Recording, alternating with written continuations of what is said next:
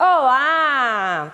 Vamos lá para a quarta dica dessa semana que está mega especial. A gente está falando aí como se sair bem nas apresentações de final de ano e enfim. É, eu já falei sobre três aspectos que eu acho super importante. Hoje a gente vai falar do quarto, são sete aspectos e olha, eu vou te falar que os últimos são os melhores.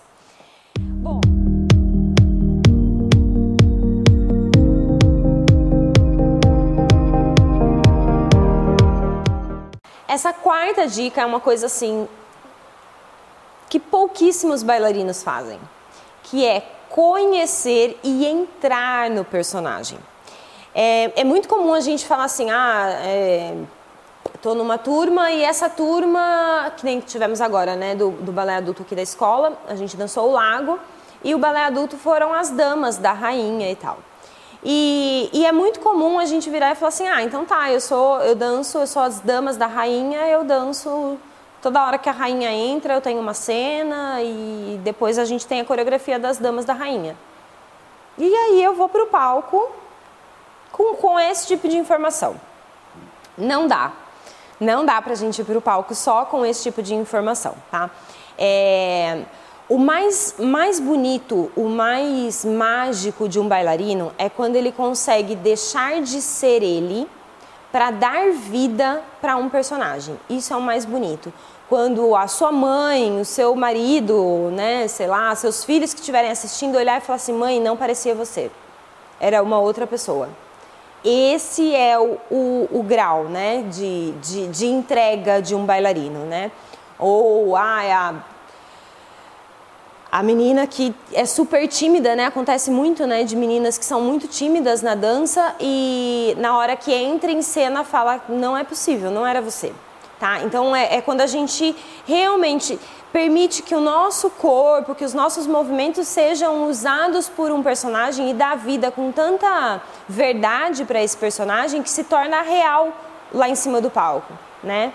Então, para a gente fazer isso, não tem outra maneira se eu não conhecer exatamente quem é meu personagem. Então, ah, eu vou ser as damas da rainha. O que, que as damas da rainha faziam nessa época? Quem eram essas mulheres? E eu vou pesquisar. Eu vou lá, século sei lá o que, na corte italiana, quem era a dama da rainha? O que era a dama da rainha? Eu vou pesquisar e eu vou ler sobre isso, tá? Então, ah, não, eu vou ser. É os gafanhotos do sei lá o que. Eu vou estudar sobre gafanhoto. Parece loucura, né? Eu também acho. Mas faz total diferença, tá? E assim, é muito comum a gente sempre a gente pensar só em estudar quando a gente tem o ai, a princesinha, você princesa, ou eu vou ser a bruxa. E aí a gente para para estudar, para ver um pouquinho sobre bruxa. E não! Eu vou ser cigana, eu tenho que saber como é que uma cigana, como que ela faz com as mãos, como, como que ela. Eu vou assistir vídeos, tá? Eu vou ver vídeos, não necessariamente de meninas dançando é, um, uma, um balé que seja de cigana. Não, eu vou ver vídeos de cigana. Eu vou ver vídeos de damas da rainha da época de sei lá o que. Talvez não exista, talvez não exista. Pode ser que não. Mas eu vou procurar algo mais próximo, vou ver foto, tá?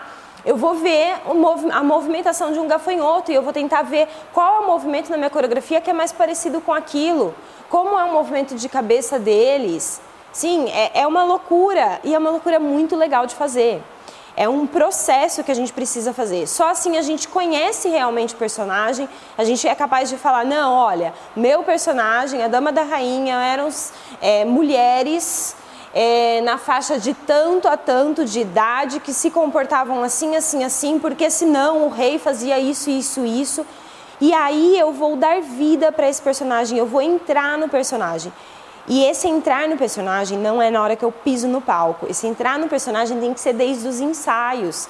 Desde os ensaios eu já tenho que estar tá onde, onde ficavam as mãos da dama, da rainha, quando ela ficava parada. Na cintura, atrás, na frente, para baixo. Sim, são detalhes que é isso que dá verdade para o personagem e que vai fazer com que quem esteja assistindo olhe e fale: cara, não era você dançando, parecia uma outra pessoa. E a nossa função como bailarina, como bailarinos, é essa: é dar vida para esses outros personagens. Independente se é balé de repertório, se é uma coreografia que foi criada agora pelo seu professor, ah não, é, estou dançando uma coreografia super abstrata. Uh, Raízes do Silêncio, que é uma coreografia que eu montei um tempo atrás aqui. Raízes do Silêncio. Eu vou ficar vendo raízes e o que, que eu sou na coreografia. Pode ser que você seja apenas o sentimento daquilo.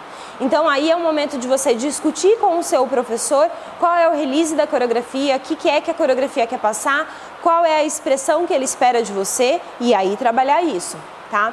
Mas é importantíssimo a gente entrar no personagem. Eu ir pro palco com a minha cara lavada de Mari não vai colar para ninguém, tá? Mas eu ir para o palco com o personagem ah, você Odile, você Odete, você Kitri, você gafanhoto, você dama da rainha. Isso sim vai fazer com que eu entre no personagem e que na hora que eu tô no palco todo mundo perceba e tem a nítida certeza que está olhando para uma dama da rainha, por exemplo. Tá bom? Então fica a dica, estude o seu personagem.